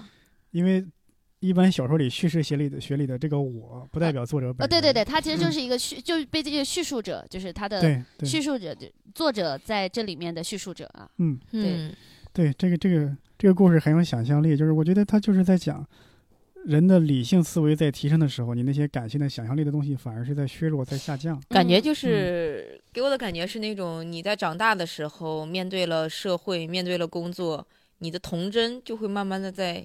对丧失掉，是的，对你再去找的话就会很难。对，我想我之前我说跟你们想分享一个我的之前的一个小微博小故事，嗯嗯就我是看了这个故事之后，我想起来我之前自己写过一个小故事，但是就是可能在在文采上，在那个故事架构上就没有他这个这么的精巧。嗯，就是我可以跟你们这个故事不长，我可以简单的跟你们读一下子啊。我们来欣赏一下美味的 文笔但。是会是尴尬，没有没有文笔文笔不咋地，因为我当嗯时因为因为有多长，嗯，其可能就是一两百字吧，一两百一字。两百次， 对，但是短短篇小没有说，没有没有行行嗯非常短非常短，因为我在微博上发的，我当时就害怕大家没有耐心，还怕对微博长微博发不出去对。对 对对。然后我这个叫做这个长发女孩，第一次看完《长发公主》童话故事的时候，她晚上把长头发放在窗户上，幻想着醒来的时候，王子已经顺着长发坐在她的身边。醒来的时候没有等到王子，等来了一只荧光绿的虫子，顺着她的长发爬到了她的耳朵里。她一点也不害怕，因为虫子在她的耳朵里给她讲了很多好玩的童话故事，然后这个小虫子就成了她最好的朋友。人们看不见那个小虫子，常常以为他在自言自语、自哭自笑。他把小虫子告诉他的故事写了下来，那些故事让他成为了天才童话作家，但他并没有能够因此而快乐，因为同学们都排挤他，说他是个怪小孩儿，会对着风自言自语，对着花朵微笑哭泣。那天他很难过，他哭着跟小虫子告别，他说他想做一个受欢迎的正常小孩儿，不想做被孤立的天才小孩儿。小虫子最后亲了亲他的耳朵，顺着头发开始爬走。临走之前，他哭着，呃，问陪伴他多年的小虫子说：“我一直不知道你叫什么名字。”然后小虫子临跳下窗前，回头对他说：“我叫童心。” 哦，就是一个很幼稚的小故事。你是受这个故事启发吗？受夜哦，晚的我我潜水其实艇在这之前写的这个故事，嗯然后是嗯写完之后，我看了《夜晚的潜水艇》嗯我觉得可能表达的，我我我嗯读《夜晚的潜水艇》的时候，我觉得是跟我当初想的这个有嗯有一些相似不的地谋而方。合的地对方，对对，对就是你就像那个英宁刚刚讲的，就是以往的一些童心想嗯象力会因为现实的一些因素影响，你会把它收起来、嗯或者把它遗忘了。但这个东西久了不用之后，你就就生锈了，你再也没有办法找回了。嗯嗯，而且我是其实也是看了这个之后，我就在想，其实大家，包括现在说会会说一些教育的方式问题啊，就大家对于嗯想象力的一些就是控制，或者说不够鼓励，我是觉得就是挺可惜的。就像我那我记得有一天我在那个就是那个那个演出的后台，然后跟嗯伯伯老师一起在那儿，就当时我看到那个那个砖墙上嗯有一个东西像那个头，我就觉得它像一个一个一个女人的头，我就跟那个伯伯老师说，嗯然后伯伯老师当时就我觉得他是一个很好的 哥哥，我他怎当么时就说跟 我当时讨论，他就说，哎，你看那个，他说，哎，他说你看这个，我想起来，他说我之前看到了一个呃一个书，嗯然后那个书里面就写说，就是通常看到这些就是图像，你你把任何一个看到的，就是呃就是所谓的花也好，所谓的地上的哪怕水渍也好，嗯你会把它幻想成其他的东西，嗯这样的人看可能他比较呃适合做从事创意类的工作，还有云彩什么的，哦，对对对嗯对，就是他会跟我分享，就是因为我这个事情，他会跟我分享，哎，他看到的东西就会让我觉得，哎，大家是一个在平等的交流，然后我我说的东西有被他接受。嗯，嗯但是我就很多时候，就是很多小孩儿，一特别容易，大家所谓叫异想天开嘛，对就异想天开，我觉得这个这个成语其实它就是一个有点贬义的，就是觉得你是在瞎想，然后嗯是对，对于你的东西，他是觉得是不合理的。你对跟你对，呃，大家现在很喜欢用的一个词是有用嘛？嗯啊你的这个想象是没有用的，你的这个东西是没有用的。对那我就扼杀了，对我就不嗯想跟你聊这块儿，我想跟你聊有用的是东西。大家有时候嗯就会从实用层面考虑这个。嗯我那天之所以跟杨梅那么说呢，是因为那个阵儿我刚看完一本书，咱们嗯以后也可以推荐， 嗯就是《阿斯伯格症综合指南》，啊，他学就是者症候群是吧？它就是讲一般不一定全部啊，嗯有那种阿斯伯格症倾向的人。那些小孩儿，他往往在童年时候，他看到这个墙上一些裂纹啊，看到这个东西，他会脑补成这是一个画儿、人物、山水什么的。但是这样的小孩儿，他往往也会想象力比较丰富，比较适合做画家、童书作家。嗯嗯那种艺术啊创意类的工作。嗯我有时候我我记得我小时候也是这样，就是我会故意揉自己的眼睛，揉自己的眼睛能看到很多星星。嗯哦我就当时我妈就我爸就你在干嘛呢？在这挤眉弄眼，就是不是欠揍啊？就之类的这样的说法。嗯啊，但是我给他们说这个，他们也理解不了。对嗯，就我记得，呃，嗯我小的时候是那种，就是我会喜欢，就睡觉之前躺在那个床上，就盯着我家天花板。嗯就比如说天花板有一个污渍，我就一直盯着它，盯着它，盯会盯出就是你脑海中，就是你周围的环境产生一种嗯幻觉的感觉。嗯就我会觉啊得我不是在这个屋子里，我其实是在比如说呃，比如说在蒙古的草原上或者怎么样，我啊就觉得周围全都是草原啊或者怎么样，就是就把自己硬盯出那种眼睛就是就产生幻觉。然后后来嗯我看那个普鲁斯特的那个《追忆似水年华》，嗯他在开篇的里面就讲了，他说他呃躺在了是他姑父的床上还是什么，嗯，我不记得了，反正嗯就是他躺在那儿会想象他五年前。在那个场景里，那个气味，那个书，他会想象那个嗯嗯画。我当时觉得，哇！嗯我当时觉得有一种啊，我还不是我，我当时就觉得，哦，我不是神经病啊！小的时候，啊就因为 小的时候你看云彩就是是看云彩，我说妈，那你看那个像不像大象？嗯妈说我看你像大象， 就是这种，因对为东北母亲嘛，就是这种。 嗯当时我还记得，呃，我嫂子她有一个同事，嗯她同事有个小孩儿，他们家养的小乌龟，是是是丢了还是死了？小孩儿就问他那小乌龟去哪儿了？他说：“哎呀，小乌龟想他妈妈了，找他妈妈去啊了，嗯所以你嗯不能一直挽留他。当时我嫂子一听，哎， 这说法有意思啊，因为如果按照我嫂子或者我们家里人那说法，嗯 小小孩要问乌龟怎么了，死了，可能就是这样的答案，但是他们啊会给小孩编一个美妙的童话故事。哎，那挺好的哎。嗯，我其实也会跟我妈说各种的我的想象，然后我妈是每次会，虽然说有的时候也会有一些敷衍，就哇宝贝儿真多 呀， 说你能不能换一个说 法？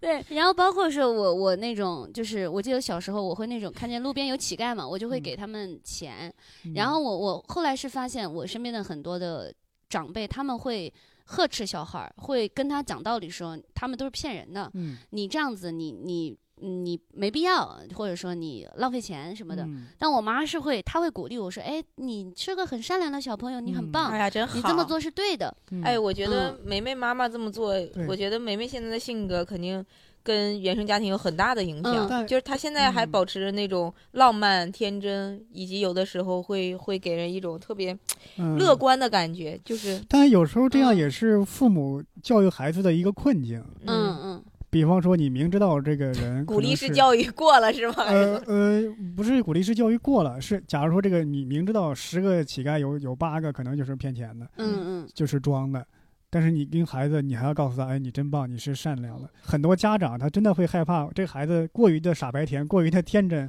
走哦上社会之后吃亏怎么办？ 但是，但是我觉得，其实孩子在，比如说，其实上学那就是他们第一次面对小的社会嘛，嗯嗯，因为你要有老师，你要有同学，嗯然后，但是我觉得家庭是应该给孩子一个，就是保护他的幻想的最后一块净土，我是这嗯么觉得的。因为别人是不会照顾你的，很很少会照顾你的想象力的。嗯包括我之前有想过一个事情，我是觉得，我觉得有点打基础的感觉。嗯我之前有想过，如果我以后有孩子的话，我会小时候先跟他看童话，等他有嗯一定的辨别能力之后，再给他看一些包括揭露社会现实，嗯特别是黑暗现实的书。嗯我有点担心是他比较幼年的时候，他还无法辨别善恶，然后太早的就是接触社会的黑暗，他的幼小的心灵会就是承受不住，嗯这个我倒是不敢苟同哦，是吧？啊我我我就提出因我为的因想为因为法，我我我在上小学的时候，呃，那时候呢，你看不像现在，你想看什么就看什么，想有什么就有什么。嗯那个时候我就开始看《三国演义》、看《水浒》、看《红楼梦》，呃，就是而且是原版的。嗯实际上上面很多字儿我都认不全的，嗯但我也看下来，我也没有说我是性格是怎么黑暗怎么编辑的，嗯就嗯是你得相信这些这些书，他们经过时间的沉淀，它的影响大体上来说是好的，不至于说我小孩看了这样一本名著他就学坏，嗯嗯我觉得这个是不太可能。但我觉得伯伯伯伯嗯老师说的可能跟梅梅还不太一样，嗯梅对梅对说的对是父母啊父母跟孩子的交流是吧？嗯对对，伯伯对老师说你你看书，你明知道那个东西是跟你生活很远的一个东西，嗯嗯就是你会自己有一个判断意识。嗯但是父母的话，比如说小的时候，在孩子的心里，父母就是绝对的权威嘛。嗯嗯嗯，因为为我我是那种为什么梅梅说这个，我感觉我还挺感动的，就是你嗯妈妈保护你这种，因为我我父母从小他们会鼓励的，他不是鼓励式教育，他是挫折式教育，嗯嗯他会在我很小的时候就会告诉我一些成人世界里面的一些潜规则或者是一些嗯黑暗，嗯也不是说黑暗吧，就是说那种社交上面的嗯规则。嗯我记得我上初中中考毕业之后，然后大家一起去聚餐，嗯我爸开车送我去，然后本来作为一个孩子很开心。嗯就是大家聚餐，然后去各自不同的高中嘛，相当于最后一次聚餐。嗯我爸突然就开着车给我来一句：“哎呀，珍惜吧，啊，你们以后这些呃同学呢，进入社会之后，大家的就是社会地位的不同，什么早晚都得散。”就跟我说，早晚都得散。然后，但是当时作为一个孩子，你很难接受这种成人世界嗯的经验或者什么。我当时特别生气，我还有点难过。我说你为什么要在我最开心的时候跟同学？我说我当时还觉得我说肯定不会，我们这些好朋友绝对不会分散。嗯到高中高一就分散了。啊 但是我我还是会觉得，就是这个过程应该是让孩子自己去体会的，而不对是说你对你作为一个已经经历过的人来去武断的告诉你一个结论。哦我觉得对这个是很伤人的。英宁说这个，我还有一个跟这个可能有异曲同工之妙的经历。啊 呃，我小学的时候有一个比较好的玩伴啊，嗯一块玩儿一个同学，嗯但是他是属于父母还有老师眼中的那种差生，嗯学习不好的学生。我爸妈就不让他跟我一块玩儿，嗯然后他有一天来我家找我，我说你走吧，我爸不让你我跟你玩儿，嗯然后他就这么走了。我爸我妈还说你怎么能说是我不让他是我们不让他陪你玩的 呢？我说不就是你让的，不都不就是你们说的吗？ 嗯他们会觉得，哎呀，你这么说让我留下我我父母对他不好的印象嗯啊，等于是他如果出去说，对我们两口子影响不好。嗯啊，但我的判断就是，你看，我都听了你们的，嗯把他给赶走了，嗯听了你们的话，我不陪他玩了。而且真的是你们给我下达的命令，我只不嗯过是转达了你们的命令，你们还说不让我转达，那让我怎么办？我真的不知道该怎么办，是嗯，嗯对就无所适这从。个尺度其实挺难拿捏的对。你说咱们现在抨击自己的爸爸妈 妈，说他们怎么样，但是如果咱们真教育孩子的时候，也很难拿捏这个尺度。我对，觉是得，对的。嗯嗯，反正我我想象的就是，就像那个叠三明治一样，就你你第第一第一层先，反正我就我就先给它叠个奶油，让它先甜 一甜， 这样就是它。我想的是像先先给它，啊 就毕像竟以后要吃很多苦。对对对对对，对就他这个人生是个糖罐子，我先给他垫层甜的，这个甜的垫的比较厚一点的话，嗯他过后的人生当中，他都可以从以以往的这个里面汲取 力量。哎，但我这么想哎呀象真好。对，我真这么好想象的啊，但是我不得不说呀，嗯，这个陈春成的写作功力啊，是比梅梅要高一哎点，是是是 是因，为咱俩都还没看，你知道吗？只是听了因为梅梅的转述。因为梅梅，你看说你梅梅的故事，最后那个虫子说我叫童心，很直白。直接把主题喊出来了。 但是陈春成这个小说，我们就你没听到他直接喊，哎呀，对对我的对主对题是 什哎么？ 哎他没有这么说，哎，我就是抛抛玉引砖嘛。而 且而且这个故事，你看他逐步的引入，能达到以假乱真的效果。嗯嗯比方说，先说赫尔呃博尔赫斯那首诗，嗯，对对对。然后引出来那个富翁，嗯嗯呃，富翁说为了打捞这枚硬币，专门花钱租了一个潜水艇。嗯，嗯，对对对我估计啊，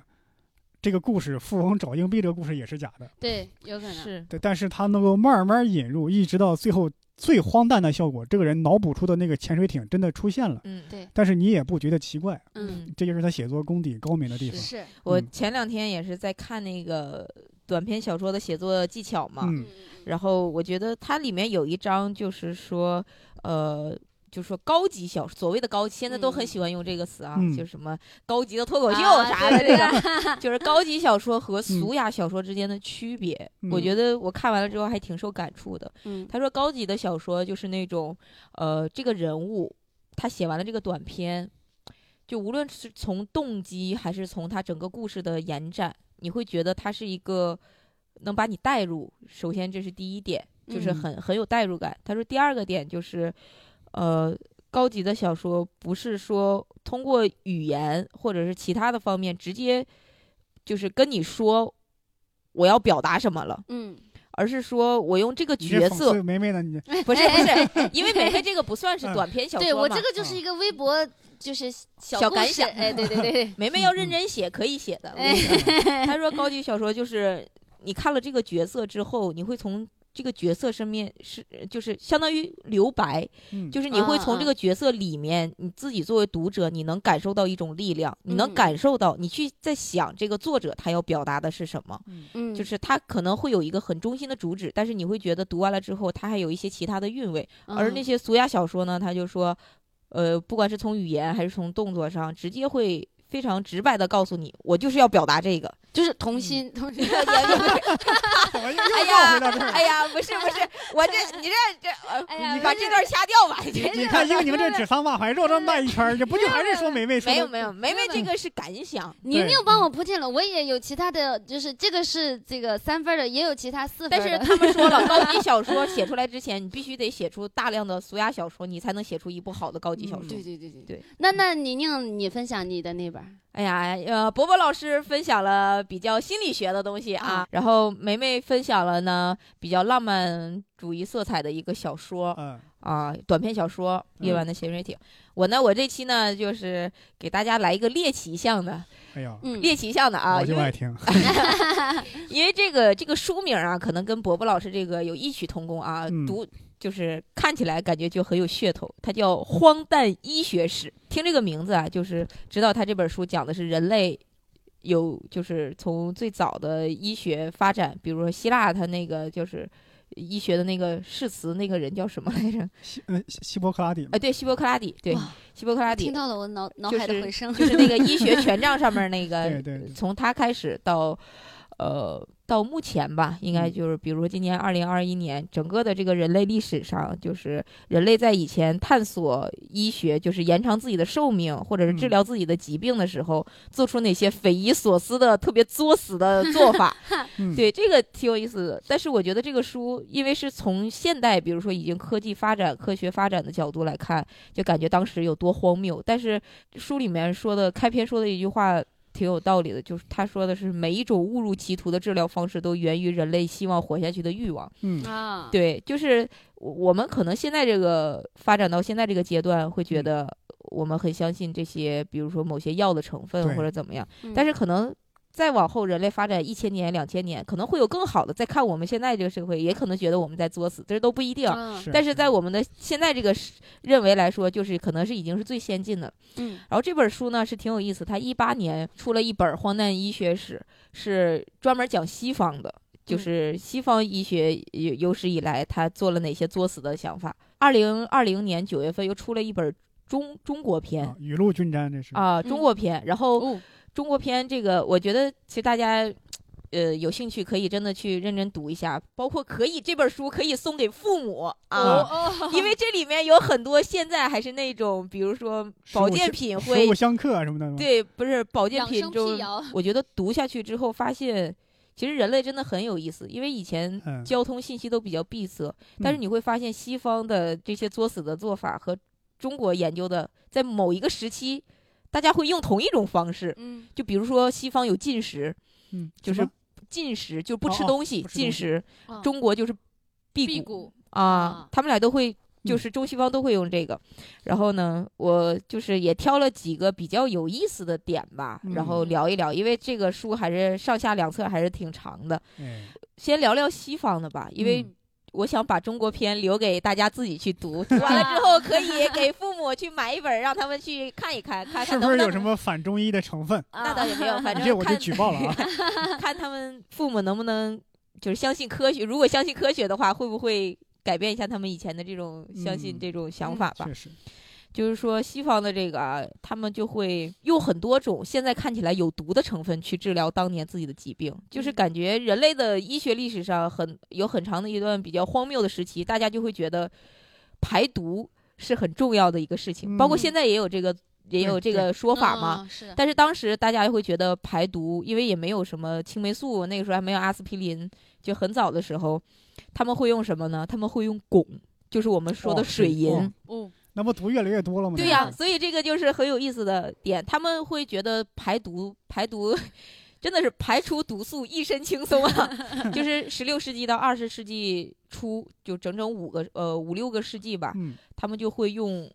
在那个药里面，药品就叫做干汞，哦，就是用啊汞，然后那个吃吗？还是就是吃，哦就像药丸儿一样的这个东西，就是汞啊。你会发现，其实嗯就是中国也在用，就中国第一个用的人是秦始皇嘛，哦，对炼丹是吗？对吧？炼丹、嗯就是秦始皇是四十九岁的时候就因为汞中毒死了嘛，嗯长生不老丹。然后那个他包括秦始皇，就是后后代的作家写他的那个描述他的那个墓嘛，不都说是什么以水银为江河湖海，嗯？然后以宝石为日月星辰，然后镶嵌在墓顶。就是他那个时候也是，呃，觉得汞是一种延长寿命的东西，这个在嗯中国的是这样的。然后，但是在西方呢，就是这个非常有意思，我觉得嗯，就是他们很注重排毒，西方，嗯，然后他们会觉得怎么排毒呢？一个是拉肚子，哦，嗯，就相当于排除毒素。到现在嗯都还有人这么觉得，对对对，我记得差不多有十多年前，嗯那什么排毒养颜胶囊嗯，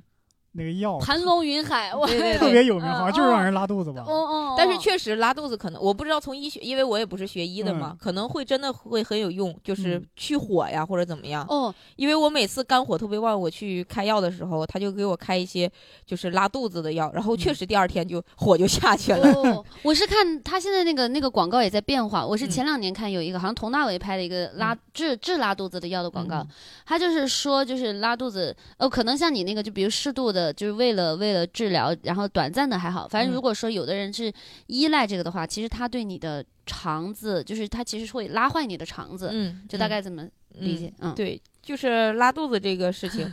其实当时是因为什么呢？就是因为西方他们吃的东西也可能会，呃，有一定的影响。就是在他们的脑海当中，他们觉得就是先提前跟大家预告一下，可能嗯会涉及到一些比较重口味的东西。但是我已经尽量省去了，所以吃饭的时如候果你在勿听嗯吃饭的时候，一定不要听我这 一趴啊。就是他们觉得便秘是很损伤人体的一个事情。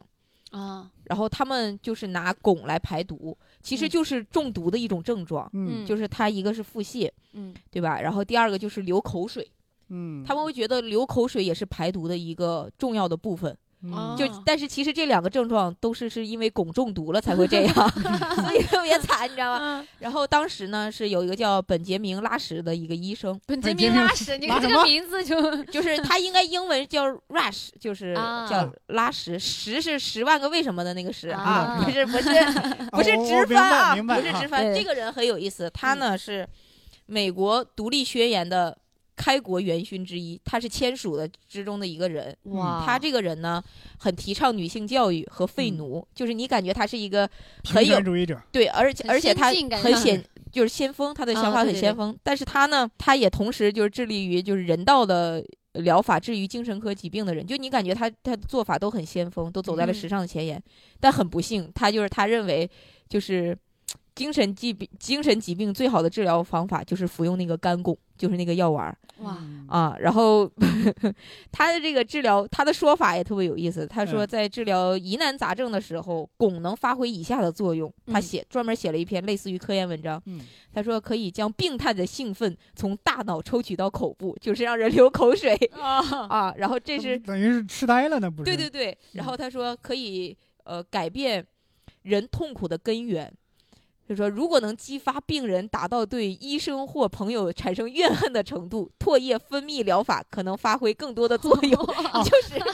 我感觉他是用另一种痛苦来掩盖这个痛苦，你知道 吗？哎呦，我觉得这个治疗方案就让这个病人百口莫辩。是是你的看，，本来病人他已经很难受了，嗯吃完这个药更难受，骂开始骂医生，你这医生给我吃的啥玩意儿？哎，有效了，啊，他们会觉对得这样有，啊他们会觉得这样有效果。我感觉他他写的这里面给我的感觉是这样的，对无你，解，这就对无解，你让啊病人是你也没法埋怨，对对对，嗯，嗯然后其实当时啊，就是嗯呃，十六世纪到二十世纪那中间有大量的人，其实都是受这个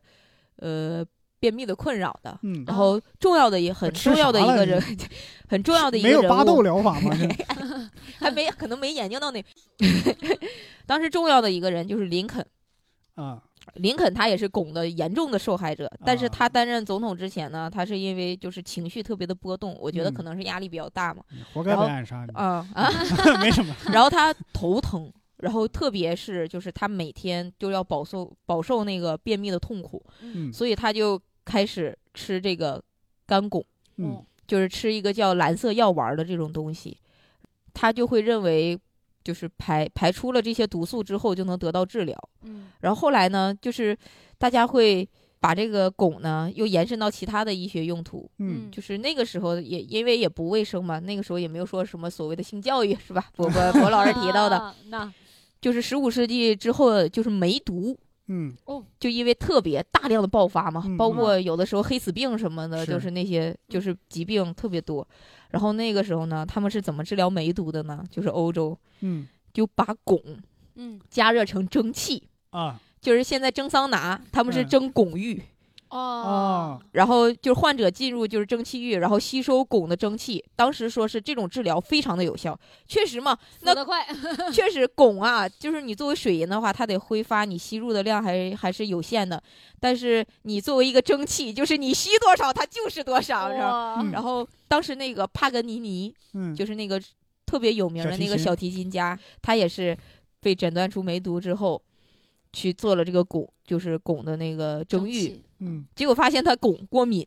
然后哦最后就很早就就去世了。不仅是用这个汞啊，就是感觉在整个这个历史上，他们就特别执着于排毒这件事情。嗯嗯，他们还会用那种参，也就是我们所说的砒霜，嗯然后拌饭，就是大概意思是吃吃下去排毒嘛。嗯哇，然后就是，但是后来才还有金子，嗯，他们他们觉得金这种元素元素，现在我们知道吗？金是跟除了很王贵水，除了王水之外，它是不溶于任何溶液的。嗯嗯但是大家当时会觉得就是西方也不知道会哪儿会会有这种类似于我们的五行的这种，嗯，嗯，他会觉得金子特别像太阳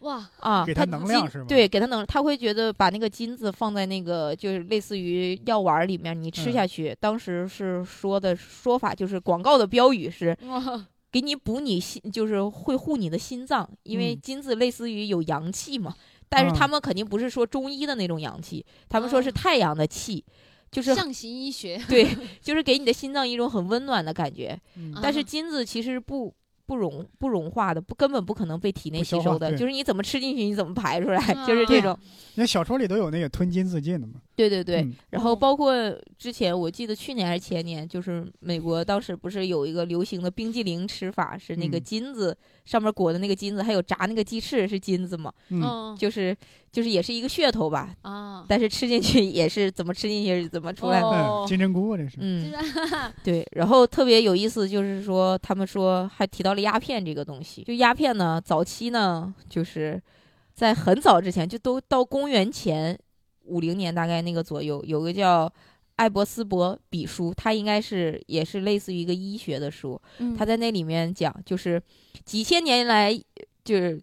流传下来的传统做法是给嗯吵闹的婴儿下那个 下药。哇，就是用罂粟的种子混合黄蜂的粪便，嗯然后给小孩吃，就让他安静下来。那确实是安静下来了，就 起不来了。都都对， 那都嗨了，我的天呀哇！然后嗯哎，而且我是觉得黄蜂是那个蜜蜂的那个黄蜂吗？对。嗯对对对对，而且黄蜜蜂的粪便也挺难收集 的呀。我不知道是不是很偶尔啊，嗯就是给孩子吃了，发现他确实不哭了，嗯所以就沿袭下来了很多年。就几千年，他们说他这个书里讲，就是这个做法。嗯，现在想想，哇你说多恐怖啊！我还是给小孩喂是这种是东西，是哇，但是给当小孩时的大复家述觉高得这这是种嗯一个很正确的做法，嗯所以说这是医学也得不断的往前发展嘛。嗯，他说这个做法呢，其实五千多年前就已经广为人知了，就是但是当时就是用这个东西的人叫呃苏美尔人嗯啊、然嗯后就是他们。这个罂粟的原意就是说令人快乐的植物嗯啊啊，当时的这个语言，然后后来就是说，呃，这个夸张到什么程度呢？就是在古希腊，就神的画像经常会被描述成手里拿着罂粟花，哦，就是我嗯们现在再去看那种各个画像，比如说说那个，呃，墨菲斯就是睡梦之神，还有一些就比如说希腊神话里面那些神，嗯你嗯看去看他们的画像，仔细看的话，他们其实要不然头戴的是那种罂粟的花冠，啊要不然就手里拿着罂粟花，因为这个东西在当时就是感觉是一个，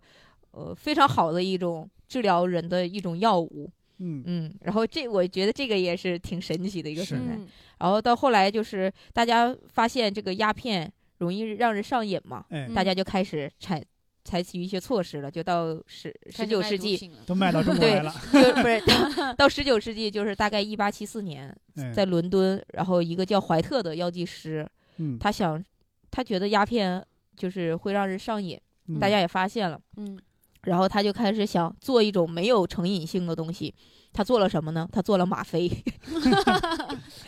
就劲儿更是其大实是对劲儿更大了，因为嗯因为在他的概念里，就是因为鸦片不纯嘛，嗯但是吗啡更纯一点，哇，他就用更小的剂量去能让维持住那个东西，他就会觉得这个是成瘾量更小的东西。嗯但是当时没有说那种提纯了。 对，其实就是提纯的一种做法。十年之后呢，就是一个在拜耳实验室工作的德国化学家。叫海因里希，然后他把这个药物当做一个领头羊，就成为了拜耳的摇钱树。就嗯我们现在知道，拜耳公司是一个特别大的公司，嗯，就是呃，杀阿虫剂嘛那个。对，阿司匹林就是啊他最先注册并把它推向使用的嘛。嗯嗯但是他当时就相当于他的第一桶金或者发家，是因为吗啡这种东西。嗯哦对，然后而且他会把这种，嗯、其实吗啡也就是到后来就是海洛因嘛，嗯啊就是把海洛因宣传为一种治疗，就是他后来又又更纯了，就提的更纯了。 劲儿更大。就把海洛因宣传为一种又治疗吗啡成瘾的药物，哇就是 就是为了让大家排除上一个上瘾，就会提出一个更纯的东 西来抑制住这个东西。嗯，但是他一九一三年也停，就是也停止了这个生产。当时啊，就夸张到什么程度？嗯就一八九九年那个时候，拜耳公司每年人工合成，合成一吨的海洛因，哇，嗯，然后做成口服药片儿、药水儿和糖衣含 片，行销全 球。然后说这个东西能治疗感冒、哮喘以及各种原因引起的咳嗽和肺结核。万能 药。万能药就是万能药，我看马飞，我看的最多的印象深最深的是，在一些二战的电影里还有游戏里，经常是有一个人中枪倒在地上了，喊一声 medic，然后一群人拿着吗啡往他身上撒。 啊，然后他当时就这个广告也特别有意思，嗯就所以说也让我深思了一下，就是现在的广告、啊， 嗯，就有的药物的广告能不能信？他当嗯时就宣称这个海洛因的广告就是说，海洛因能提亮肤色，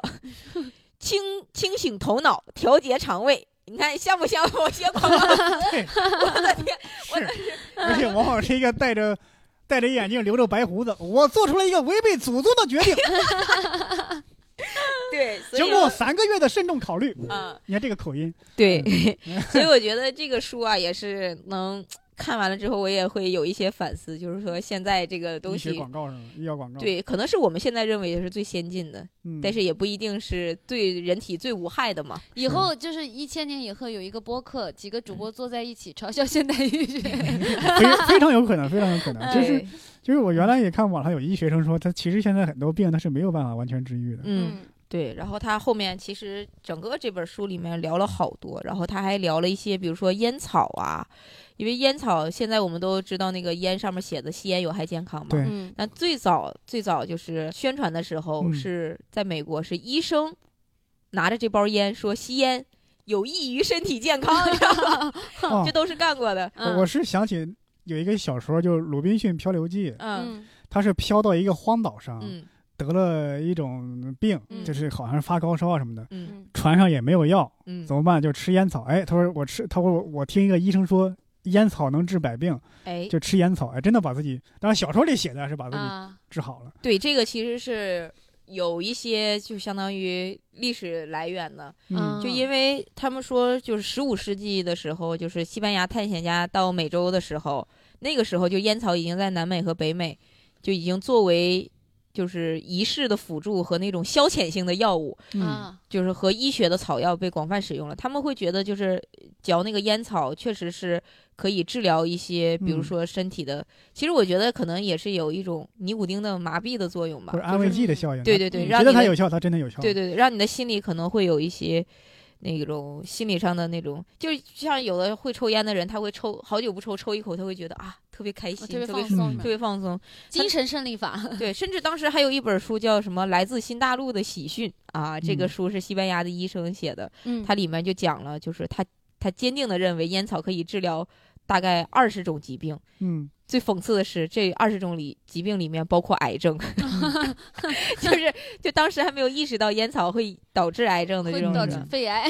对，然后为什么烟草的致命的那个叫尼古丁呢？是因为当时一个法国驻葡萄牙的大使，他的名字叫尼克特，嗯，嗯然后他这个名字呢，就是尼古丁的起源， 嗯，因为叫 nict 和那个尼古丁，我也不知道怎么发音，就是很啊像。然后就说这个词是因为他才使用叫做尼古丁的让人上瘾的成分。嗯，然后包括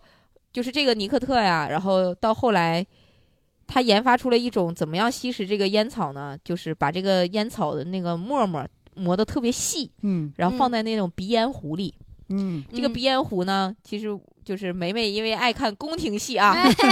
略懂略懂呃啊。清 哦，朝我以为其实。你有几个呢其啊实没有包括没有我没们有如果去故宫的话，看到比如说雍正或者康熙他们那个时候，不是雍雍正或者乾隆他嗯们那个时候就已经有精美的鼻烟壶了。嗯，嗯其实那个时候就已经是从欧洲，就相当于来我天朝进贡啊，那个时啊候。贡品啊，贡品就是，但是这个东西呢，最早其实就是其实因为烟草，他觉得就像我们现在闻那种风凉油的那种感觉，就是是吸一下它就嗯哦会清提醒神一下提也神醒脑 啊，啊，而且能强烈的缓解头痛，我也不嗯知道怎么缓解的，麻明木了一下。对，然后最有意思的是，这个烟草啊，当时被还被用到其他什么用途呢？嗯就是十八世纪那个时候，伦敦不是应该大家都知道有个叫泰晤士河很有名的一个地对方，但是啊当时嗯，因为现在也有，不光对十八世纪，对《泰晤士报》嘛， 哦，对对对，我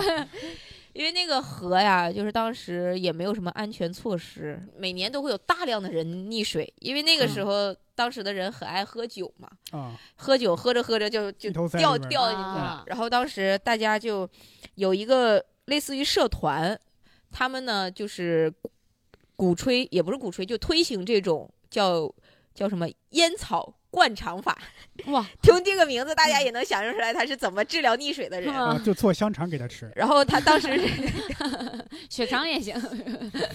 他当嗯时就是会怎么样？这个社团的人看到有人溺水了，就会把这个人拉到那个河里，然后把那嗯拉个到人河里，不是拉拉出河里啊，拖出河 里，啊 嗯，然后就用一个管子呢，用一个管子，然后呃放在放进呃也怎么说呀？这放个上边还是下边？不是就是灌肠，就是灌肠嗯用的那嗯个套路，然然后打开那个烟熏机嗯，和鼓风机往里吹啊 往！里吹，哎呦我天，你就说不十八世纪能做到什么样的不程度？吹胀起来了吗？吹呀吹呀，我的骄对傲放纵。也不知道有没有效，应该是有效的，因为嗯据这个书里说啊，如果这个叫做烟草灌肠套装。嗯他说这个套装呢，当时在伦敦卖就很便宜，就鼓励嗯大家家里人手就像一个急救包似的嗯，鼓励哇大家都买。然后呢，很便宜。他说，应该这个东西应该是没有损伤到受害者，就是也不知道莫名的一些原因拯救了一些受害者。嗯嗯，他说，不然的话，机构的成员就会采取另一种方法。就嗯叫叫做呢人工呼 吸，但是事实证明，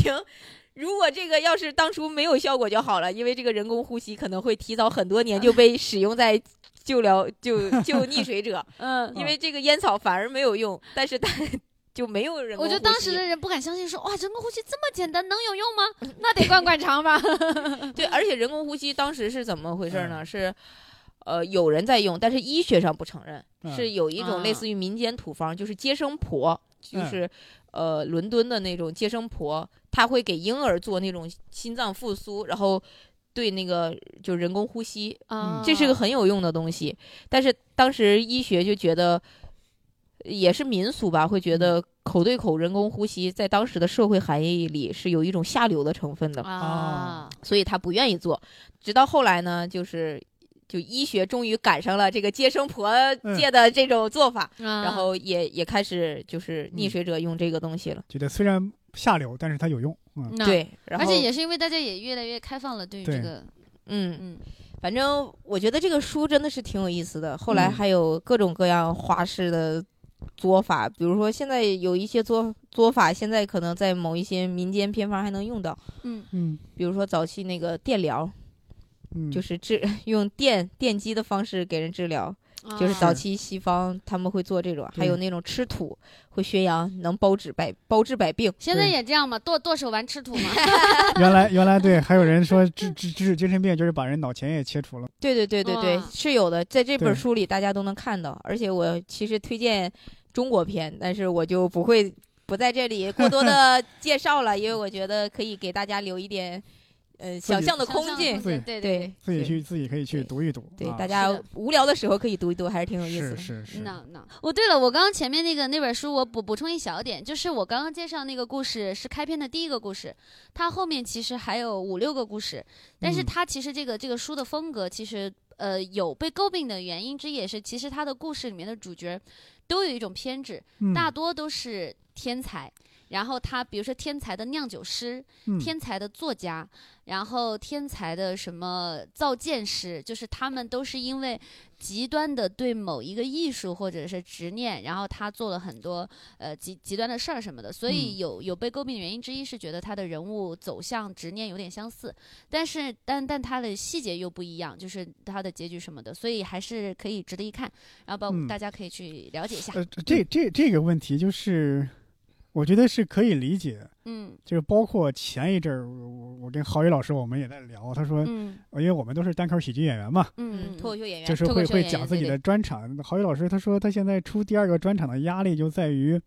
他的很多段子跟第一个专场有有有联系。啊，嗯嗯，当时我一开始我其实我也有这个问题，但后来想了想，这就是你啊，你讲的就是你的故事啊，嗯对，你不可能说，呃，我今年这个想法跟我去年完全不一样，这不可嗯嗯能。你要说一个人一年一个样，这也太可怕 了。对那包括这个陈春成这个作家，因为他是一个比较年轻的作对家，九零后，他这些作品也可能是这几年写成的，嗯嗯那这就是他的一个思想。嗯，你说我这几年我一个月一个想法，一个作品一个样子，这这这也不太可能。嗯你说他对他再过几年四十岁，五十岁有这个明显的变化，那个是可能的。嗯现在这嗯就是他现在当下的一个创作的一个状态。对对，是的，嗯，我们这期围炉白话的三本书就介绍完 了。啊看也欢迎大家有有想想法的话，可以在评论区跟我们讨论。是的，对是对的，对对对，有什你有对我们这三本书有什么意见，或者说你有什么看法，可以说在评论区说一下啊。也可以把你想推荐的一些书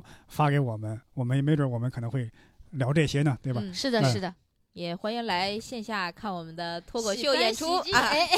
哎，那好，我们这一期就到这儿就结束吧， 啊，好的，的， 感谢大家收听，拜谢谢拜大。家，拜拜，拜拜拜